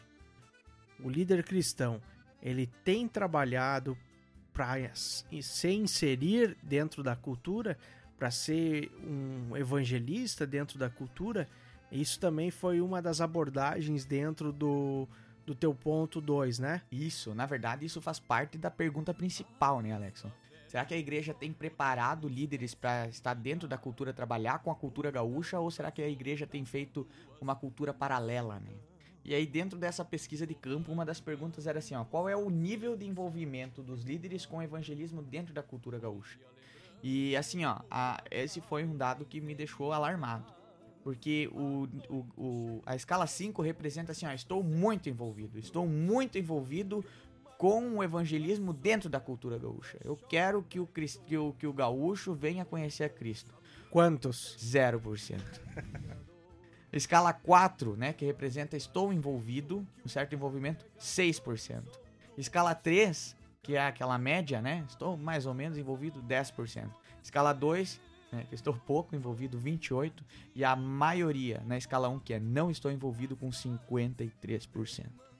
Giovanni, a minha pergunta é: esse número, será que ele representa sim a pesquisa realizada na Regional Tchê, né? Isso, isso. É, a Regional Tchê, para as pessoas se situarem um pouco melhor, abrange que região aqui do Rio Grande do Sul? abrange a, a, a cidade ali de Carazinho, de, de, de Passo Fundo, ah, Marau. É- é- na verdade é uma regional bem grande, assim, onde as igrejas são bem separadas, né? Tá, Então, bem a- espalhado. Bem espalhada, é uma região bem espalhada ali da... da- A pergunta que eu te faço e que isso foge talvez um pouco do TCC é: será que isso reflete o que é o Rio Grande do Sul hoje, o que é o trabalho das igrejas no Rio Grande do Sul? Assim, Alexson, é complicado esse ponto, porque...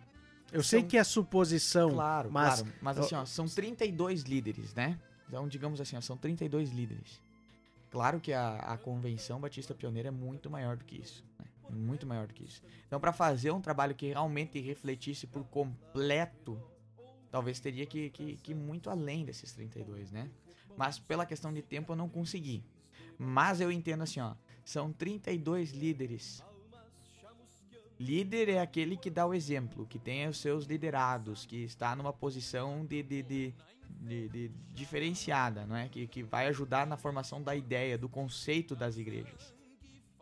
Então eu acredito que pelo menos pode-se ter ideia de como é o envolvimento da, da, da convenção com a cultura gaúcha, né? Não, claro que não dá para bater o martelo e dizer assim, ó, não é isso. Não, tem, nós podemos melhorar esses dados. Nós podemos melhorar porque são 32 dias. Nós podemos conseguir muito mais do que isso. Mas por questão de tempo eu não não não Mas existe uma probabilidade grande de que essa seja a realidade. Existe uma, uma probabilidade grande de que isso seja refletido nas, nas demais, demais, regionais nas demais ou no regionais, Rio Grande do Sul. Nas demais regionais. E assim, Alex, por quê? Porque existe alguma alguma igreja contextualizada na pioneira pro povo gaúcho? pro, pro gaúcho, pro gaúcho, aquele gaúcho que gosta de ir no CTG, sabe? Que faz, algum pastor, assim, no sentido que fale o, o, realmente a linguagem do povo gaúcho, sabe? Aquele bagualismo, aquela, aquela, aquela linguagem diferenciada, né? E que patrão celeste, né? Que comece que fale na língua do povo, que tenha uma igreja num formato diferente, não com os templos tradicionais, mas uma igreja voltada mais ah, onde o pessoal pode chegar de cavalo, pode fazer um churrasquinho no, no, no meio-dia, de tarde dar aquela cavalgada, terminar com um culto, né, na, na, no, no, seus, no seu piquete, né, no seu CTG, e não existe.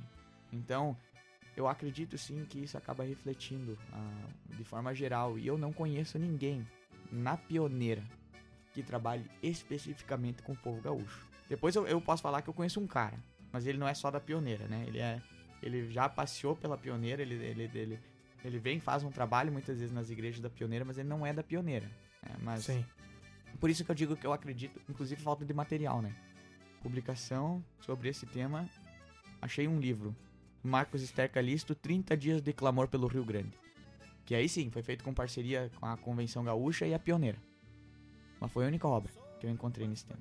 Essa é a nossa parte final, capítulo 3. E aqui você fala, eu acredito que é dizendo assim, ó: "Ó igreja, desperta porque vocês precisam trabalhar com a cultura". E é esse o sentido desse terceiro capítulo que fala bases para a comunicação entre a igreja e a cultura? Desperta, desperta Rio Grande do Sul, chegou a hora de se levantar. Com certeza, Alexon, né? Essa é a ideia do capítulo 3, trazer assim, ó, como qual que são as bases então para acontecer essa comunicação? Será que tem base para que isso aconteça? Será qual é a ideia do cristianismo? Será que o cristianismo esteve empenhado nisso desde o começo ou se perdeu? O que que aconteceu? É uma das coisas que você fala ali é sobre Deus fez a cultura. Isso. O que, que você quer falar como, sobre isso? Como eu falei antes, Alexon, né, a questão daquela definição do, do Justo Gonzalez e quem vai trabalhar muito bem essa questão também é o André Heinck no, no livro Os, Os Outros da Bíblia, né? Porque Deus fez a cultura. Como nós podemos partir desse pressuposto? Porque como nós já vimos que a cultura é o meio de como um povo, um, um, uma, uma população, um grupo de pessoas lida com um ambiente geográfico, nós sabemos que existem vários diferentes e diferentes tipos de regiões ao redor do mundo. Existe o Alasca, existe o deserto do Saara, existe os Pampas Gaúcho, existe eh, existe as, as florestas da Amazônia. Então, Deus fez diferentes tipos de ambientes geográficos. E é lógico que não vai ser o mesmo jeito que quem lida com o Pampa Gaúcho vai lidar lá com no Alasca, por exemplo vai se desenvolver uma cultura diferente, porque é justamente como o homem se, se comunica com o meio ambiente que ele está inserido, que vai ser o, o pontapé da, da, da, do início da cultura. Então, se tu parte de locais geográficos diferentes, a cultura que vai ser desenvolvida é diferente, porque não vai ser a mesma comunicação, entendeu? Não, não dá para dizer que, que o mesmo que vive lá no Nordeste brasileiro, numa região de seca, né? Uma região de, de sol, vai ser, vai, vai ter os mesmos comportamentos, vai se comunicar com as pessoas da mesma forma que aquele que mora numa uh, num, num, local onde é que está sobre nevascas constantes, né? Ou não vai ser o mesmo comportamento entre a sociedade, não vai ser o mesmo comportamento entre os indivíduos, né? Certo. Aqui você quer dizer então que o fator cultural ele, ele se adapta conforme a cada localidade, cada estilo de, de povo, isso, ele vai, vai tomando forma. Nós vemos isso lá na, na Torre de Babel, né, Alexon? Que, uhum. Por exemplo, assim, ó, o povo quis se juntar num local só. E o que, que foi a, a ordem de Deus? Espalhem-se e multipliquem-se. Né? Espalhem-se. E nós vimos a rebeldia no coração do homem de querer ficar em um local só. Né? Inclusive com essa intenção de construir algo né, grande e tal. Mas nós vemos ali Deus intervindo, inclusive com, um, como o Heinck fala, um, um, viés, ele interfere de uma maneira dupla, num viés duplo de bênção e maldição. Por que bênção e maldição? Porque ele confunde a língua do. do, do ele confunde a língua da, da, da, do povo ali, né? Das pessoas que estavam construindo, criando vários tipos de língua, obrigando que eles se espalhem. Porque eles já não conseguiam se comunicar entre eles, né? Então eles precisaram se espalhar. E por que bênção? Porque graças a isso hoje que a, essa ideia, ou o principal plano de Deus, nesse sentido do povo se espalhar e criar culturas diferentes, aconteceu. E por isso hoje nós precisamos, por exemplo, comer um bom churrasco gaúcho, feito no espeto, aquela maravilha, chega a dar água na boca. E também, ao mesmo tempo, comer um sushi, para quem gosta, né? Ou, hum. para quem não gosta de um sushi, uma bela pizza, né? Italiana, né? Aquele negócio assim, comer é, diferentes tipos de culinária, porque a cultura gera isso. Tu pode experimentar um cachorro quente e delicioso e também um churrasco, né? Tu, tu, tu não se priva disso. Os diferentes tipos de cultura criaram diferentes tipos de alimento, uma feijoada maravilhosa. Tudo isso é composto por culturas diferentes. Por isso que é esse viés duplo de, de bênção, que hoje nós temos essa. É, e que bom que nós temos essa diversidade ao redor do mundo, e na maldição no sentido que, que espalhou, né, é, que confundiu as línguas. Então nós vimos, por isso que eu vejo, que eu falo, afirmo essa questão de que Deus fez a cultura, porque desde o princípio estava nos planos dele que o homem se espalhasse, se multiplicasse e se espalhando ao redor do, do, do, do globo, se criaria culturas diferentes. Então Deus fez a cultura, ou no mínimo deu toda a condição para que ela existisse. Giovanni, é, você fala aqui sobre esse dualismo, né? Como é que você é, vê qual é a percepção que tu traz sobre a questão do dualismo e se pudesse explicar um pouco essa palavra. Claro, claro. A questão é, eu usei principalmente Hockenmacher para falar sobre essa questão, né? Porque o dualismo ele já é inerente na nossa cultura, essa forma de nós vemos assim, ó, e inclusive, né, de abordar no trabalho cultura como sendo uma coisa e cristianismo como sendo outra. Por exemplo, tu falou que acredita que a cultura, né, seja a cultura gaúcha é uma coisa e a cultura da igreja, o cristianismo, a, a é, seja outra, né? Essa ideia de que, é que são coisas separadas. A igreja tem a sua própria cultura. Né? Isso, né? Então, é, é, isso é uma ideia, tipo assim, no sentido dualista, que separa as coisas. Uma coisa é, por exemplo, a questão, isso é santo e isso é profano. Né? Quem trabalha só no meio eclesiástico trabalha com as coisas somente santas. Quem trabalha no, no, no, lá fora, no sentido não nas coisas do templo, né? mas trabalha, por exemplo, numa empresa, isso é profano. Né? Isso é um trabalho secular, né? um trabalho que não está. Será mesmo, né? E nós precisamos entender que muitas vezes os cristãos, os, o, o cristão ele tem visto o que hoje nós chamamos de cultura como algo supérfluo, tá? Deixa eu te explicar.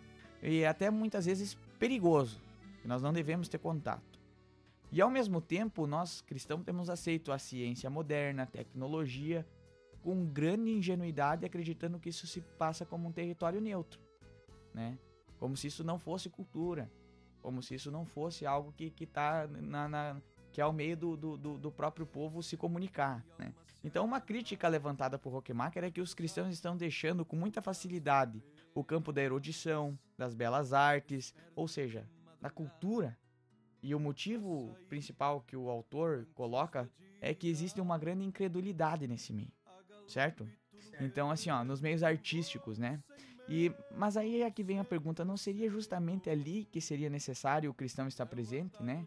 Então, até com uma figura, uma figura de linguagem militar, o autor diz assim, ó, não é justamente na linha de frente que se deve combater o inimigo, né? Então, como consequência desse dualismo, dessa separação entre coisas que o cristão deve estar presente e coisas que o cristão não deve estar presente na, no sentido de cultura, né? É que se criou um vácuo que tem sido aproveitado de maneira fenomenal por todas as ideias anticristãs e com ideias totalmente contrárias ao cristianismo, na belas artes. Tá, o que você está querendo dizer com esse saindo do dualismo é mostrar assim que o cristão é, é a pessoa que hoje vê que tudo que tem na sociedade é pecado. Ou seja, aquilo que é arte, o que é artístico, não que às vezes até às vezes até pode ser que não seja pecado, mas é algo que ele não se mistura. Não se mistura. Ou seja, vai ter uma exposição de artes, um teatro, é, o cinema, tudo isso o cristão não se mistura, porque isso não é coisa de Deus. É, é mais ou menos aquela ideia assim: se não edifica, eu não quero. É uma desculpa que eu já ouvi. Tipo, ah, mas para que escutar esse tipo de música se não edifica?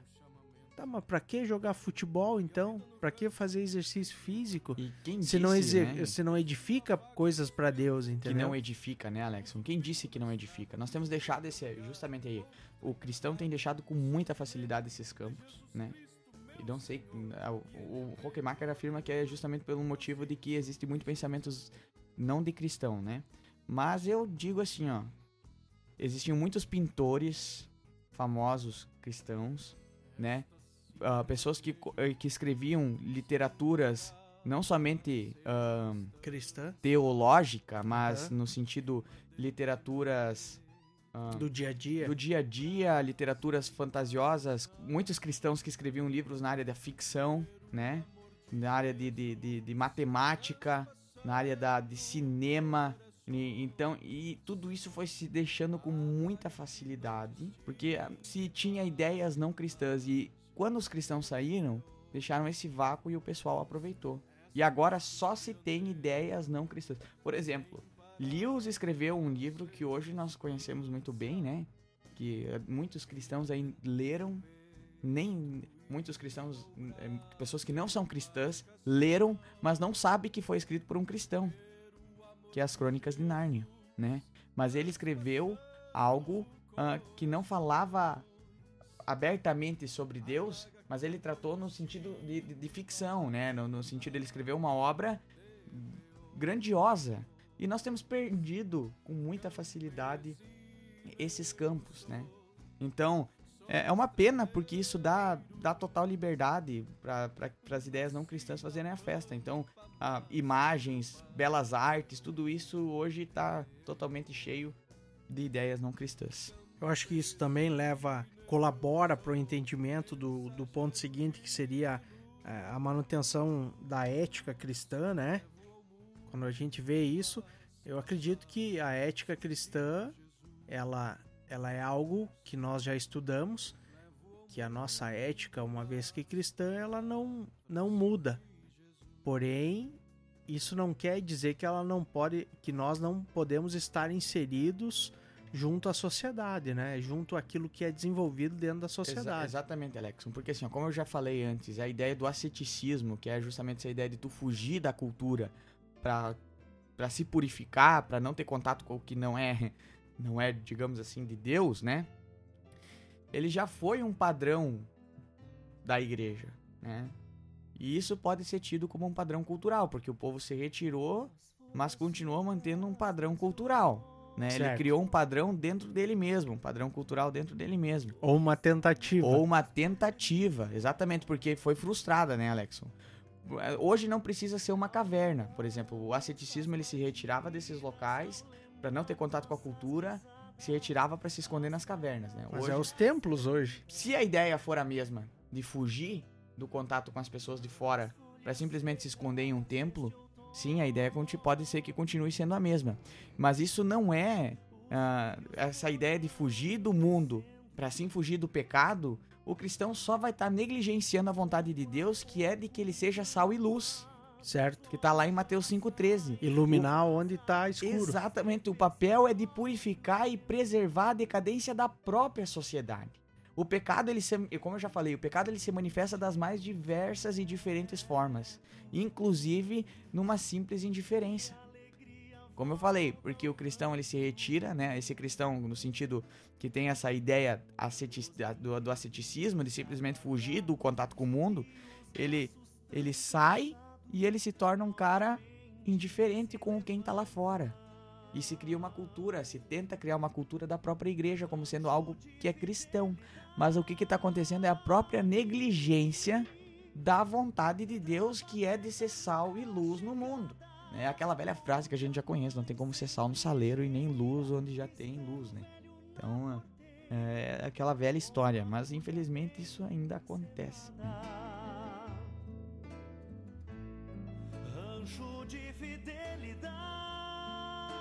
Giovanni, a gente vai se encaminhando aqui para esses três últimos pontos. Eu acho que a gente consegue linkar eles, né?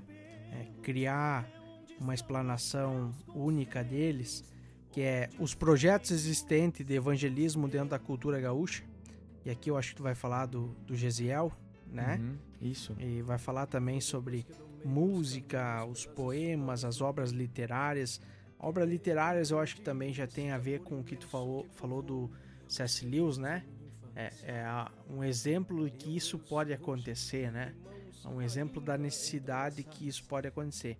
Mas e na cultura gaúcha? Como que a gente pode ter acesso à música, poemas, essas obras literárias, a questão do evangelismo propriamente dito?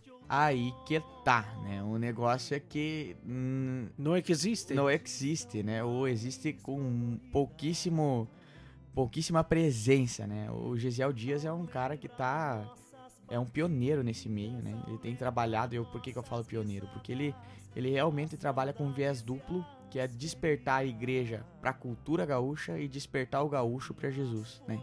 Então ele tem passado dentro, inclusive nas igrejas da pioneira, né? Apesar dele não ser da convenção pioneira, mas ele passa tem passado pelas igrejas da pioneira com esse viés, com essa intenção de despertar. Por quê? Porque ele faz músicas que realmente a intenção é apresentar Jesus, sem perder esse foco, mas músicas próprias, com as palavras do gaúcho. Não é aquele negócio traduzido lá, pegado a, a letra. Não é pegar o HCC o e HCC, botar uma que foi roupagem. feito lá nos Estados Unidos, alguma música lá, que foi feito lá, traduzir para cá e tal, e fazer aquela roupagem. Não, é compor algo na essência da cultura, qual o objetivo seja apresentar Jesus. Que tu vai escutar e vai dizer, poxa, mas esse cara sabe o que é cultura, o ritmo dele, as palavras que ele usa, né? E dele não fica só na música, ele vai pro poema, as pregações dele, então ele trabalha realmente nesse meio, né? Inclusive em CTGs e tudo mais, né? Convidado para tocar, porque ele faz parte de, de, de, ele faz parte da cultura. Né? Então, e na questão literária, ah, como eu falei, a única coisa que eu achei foi esse livro do, do, do Calixto, que é 30 Dias de Clamor pelo Rio Grande, que foi é um devocional, assim, mas eu vou te dizer, é pouca coisa, é pouca coisa. Não tem, então, tirando esse devocional de 30 dias que busca realmente falar sobre mais na língua do povo e tal, mas ah, não tem mais nada. Então, então isso é, é basicamente hoje quem tem levado a cultura é, gauchesca é, que a gente pode dizer assim como um exemplo de evangelização é o, o Gesiel mesmo. É o Gesiel, ele tem sido um missionário pioneiro nesse meio, né? O, o, o, pastor, que inclusive me despertou esse desejo, essa vontade de pesquisar mais sobre isso, ele também tem trabalhado, feito parte de CTGs, né? Trabalhado com a família dele, tem frequentado CTGs, tem feito parte desse meio, porque o objetivo dele realmente é apresentar Jesus a, a esse povo, né? Mas assim, Alexson, tu falou sobre a questão ética, né? E nós entendemos, pelo menos eu entendo que existe essa ética, né, cristã, mas como manter uma ética onde a cultura às vezes é diferente da, da, da, da, da daquilo que o cristianismo prega, né? Então isso é um, é um grande problema. Mas o que, que nós devemos lembrar acima de tudo é que, embora o cristianismo possua uma ética, o cristianismo não é isso em primeiro lugar, certo? A correção ou o erro, a correção do nosso estilo de vida tem que ser medido em contraste com um princípio, que é o de amar a Deus e aceitar o seu filho como nosso Senhor e Salvador. Tudo deve ser medido acerca disso. E às vezes a gente, como nós tivemos aula com o Rogel, né? Às vezes a gente quer ser mais bíblico que a Bíblia. Né? E a gente acaba vendo coisa onde não tem, querendo criar coisa que não existe.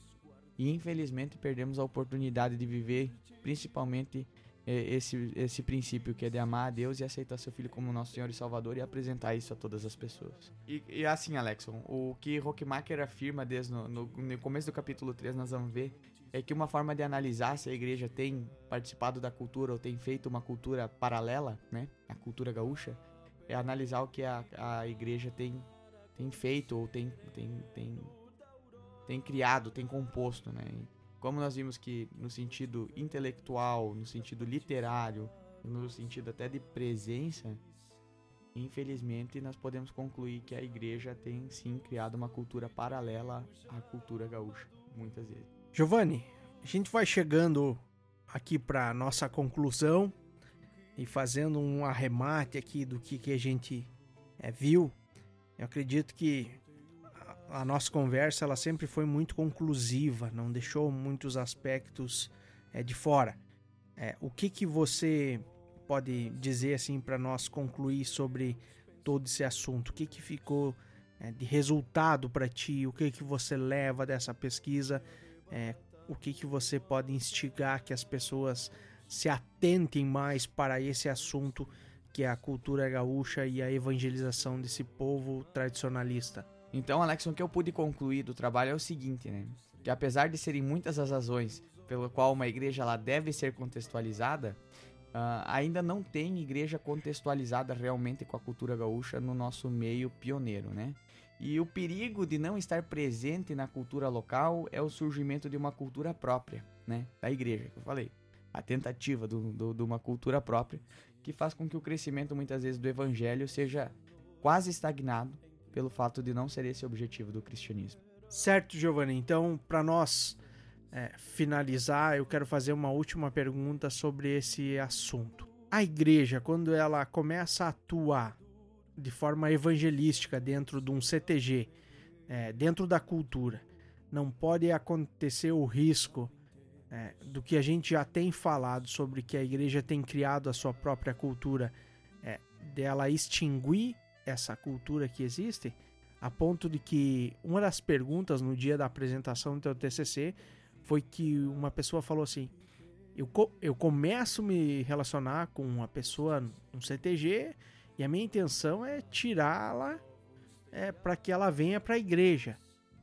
Essa pessoa, de certa forma, ela nem percebeu que a intenção dela era tirar essa pessoa do CTG, mas não de estar lá dentro com essa pessoa. Então, não, isso não é o que está impregnado hoje na igreja, uma intenção de retirar a pessoa das, do seu convívio e impregnar nela uma cultura cristã? É, é aquela ideia do dualismo, né, Alexon, que infelizmente hoje ainda está presente muitas vezes. A ideia de que evangelizar ou apresentar Jesus é tirar a pessoa da cultura e levar para a igreja. Certo. Quem disse? Quem certo. disse que isso é evangelizar, né? É, a não ser que a pessoa entenda que o evangelho tem a ideia de simplesmente sair de onde você tá para ir para a igreja e passar a viver na igreja como um clube, né? Se, se a ideia é apresentar Jesus, você não pode apresentar Jesus através de um relacionamento com essa pessoa, né? Por que, que ela precisa sair do CTG? Por que, que tu precisa arrancar ela do, do, do convívio com as pessoas para levar ela para a igreja? Ela não pode participar das duas de uma de, de, junto? Certo. Entendeu? Essa aqui fica, fica a reflexão. E, Alex, acho que é importante eu terminar falando o seguinte no, na questão sobre o trabalho, né? Eu abordei sobre a questão da regional Tchê, mas de maneira nenhuma foi de, criticando simplesmente o trabalho que, que já tem sido feito, né? Um trabalho muito efetivo, né? Eu sou dessa regional, mas foi um trabalho no intuito de avaliar como convenção o que, que nós podemos, às vezes, trabalhar de uma forma diferente. Porque o trabalho de uma igreja contextualizada não vai extinguir as igrejas que já existem, centenárias, né? Não é esse viés. Porque não existe só também cultura gaúcha no Rio Grande do Sul, Claro. entendeu? Mas, é, criar algumas frentes para algumas atuar. frentes para atuar com esse povo, né? Claro. Entende? Não, é- então não, não é de maneira nenhuma criticar a igreja local como a forma que ela tem se estruturado, como ela tá organizada, mas é pensar nesse, nesse, nesse pessoal, nesse povo que faz parte da cultura gaúcha mesmo. Então, eu não quero que eu que fique mal interpretado pelos ouvintes, né? Sim, claro, a gente tem que ter a percepção de que é uma parte da sociedade, né, que Isso. nós estamos inseridos, que vive é, Esse esse, meio. esse meio, né, essa tradição. Então eles não estão sendo atingidos, ou muitas vezes essas pessoas não estão. é, é, o cristão não quer estar à parte deles, não quer estar com eles. Sendo que eles também, da mesma forma como na sociedade, eles, eles também estão inseridos, né? E Exatamente. precisam ser alcançados. Exatamente. Giovanni, muito obrigado pelo tempo que a gente passou aqui. Já estamos aqui há, há altas horas, né? Conversando. E eu quero perguntar sobre o teu futuro, o que vais fazer? Vai para Portugal? Se habituar a uma nova cultura?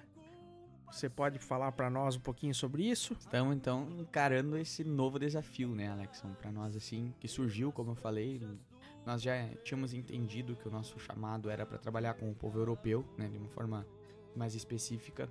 Então, quando surgiu a questão do ano passado dessa de um estágio para lá, para Portugal, fomos eu, a Catherine e mais dois colegas, o João que já gravou contigo, a Mari também, né? A Mari também já gravou. Nós acabamos indo para lá, ficando no estágio de três meses. E depois que nós voltamos para cá, nós entendemos e depois de, de um tempo de oração, nós enviamos um projeto para uma das igrejas que estava esperando por isso. Então, agora nós estamos indo para lá com esse objetivo de, de trabalhar na, com, com o povo português, mais precisamente na plantação de uma igreja, né? Tra- transformar uma congregação em, em- em igreja. Então, nós estamos, estamos orando já há, há tempo por isso e estamos sentindo no coração que realmente esse é o desejo de Deus. E estamos nos preparando para ir agora em janeiro, dia 15, né? Ali pelo dia 15 nós vamos estar indo para lá. Do ano de 2020, né? 2020. Muito bem, essa pesquisa vai continuar, Giovanni? Ou ela toma final aqui e fica, a, digamos assim, a, o estímulo para novos pesquisadores ou propriamente até para a igreja investir mais nessa área? Eu, eu, eu, eu acredito, Alexson, que o principal ele, ele pode ser atingido da forma que ele tá, que é fazer a igreja pensar nesse povo que muitas vezes tem sido negligenciado, né? Mas eu também penso em fazer transformar isso talvez num livro, como uma, como eu trago essa boa introdução ali histórica sobre a cultura gaúcha, os elementos que compõem, às vezes até como um livro de, de, de instrução, ou às vezes de, de, de, de- de familiarização da cultura gaúcha para quem vem de fora, porque hoje nós também temos Uhum. pastores que vêm de fora, né? Então, às vezes eles podem ler o livro, podem ah, ir para se situar de uma forma melhor, às vezes até quem vai trabalhar, se surgir ministérios específicos para isso, podem ter uma boa informação, uma boa base no livro, né? Nossa, Então- seria excelente mesmo. Já que tu falou que só tinha um livro praticamente de devocionais? Devocionais, né? Eu acho que aqui aborda bastante aspectos, traz essa- esse, esse fator histórico que é tão interessante da gente ler. É, Giovanni, esse material aí possivelmente vai estar à disposição no site da faculdade No Batista da Pioneira, faculdade, né? Sim, sim. É, assim que tiver disponível, vai estar no, na descrição aqui do podcast. Então você também vai poder acessar esse material. E eu quero agradecer a esse tempo que a gente teve junto, de compartilhar esse trabalho, é, é, tentar fazer com que esse assunto se propague um pouco mais do que ficar somente no meio acadêmico que nós estamos inseridos hoje e que nós já saímos um pouco desse meio acadêmico agora final de ano, né? Sim. Mas que outras pessoas tenham acesso a isso e que o cristão coloque isso em prática, né? Acho que Amém, Alex. amém. Traz, traz é, a ideia é, dos assuntos que a gente quer tratar aqui, ações práticas e o que, que tem mais de praticidade para te aplicar no teu dia a dia é evangelizar essas pessoas Exatamente. esse povo de tradição que precisa ser alcançado, onde a gente deve quebrar as barreiras, aprender a conviver sem perder a ética cristã, Exatamente. mas também abrindo os olhos, sendo luz nesse, nesse ambiente. Muito obrigado pela tua presença. É, você quer deixar um- uma forma de contato para as pessoas que estiverem interessadas também em conversar contigo e tiver alguma pergunta para te mandar, um e-mail que possa é, encaminhar para você? Posso deixar sim, Alex, o meu e-mail, né? É gioschubert.hotmail.com, né? É, Schubert se escreve S-C-H-U-B-E-R-T, tudo minúsculo, tudo minúsculo. Gil é G-I-O, né? Então, gioschubert.hotmail.com. E eu quero agradecer pelo espaço, né, Alex, mais uma vez cedido, para nós poder conversar um pouquinho sobre isso, que é um tema que às vezes a gente não, não, não fala, mas realmente é importante. Se o nosso objetivo como cristão é apresentar Jesus a todos os povos, o povo gaúcho se inclui nessa história. Muito bem. Fique ligado que vem mais podcast por aí. E é o próximo podcast nessa linha de TCC. A gente vai trabalhar sobre administração na igreja. Será que isso é importante mesmo? Ou a administração fica só para as empresas? Fique ligado e atento aos próximos podcasts. Grande abraço, abraço Giovanni, Abração, abração a todos os ouvintes e abração, Alexson. valeu!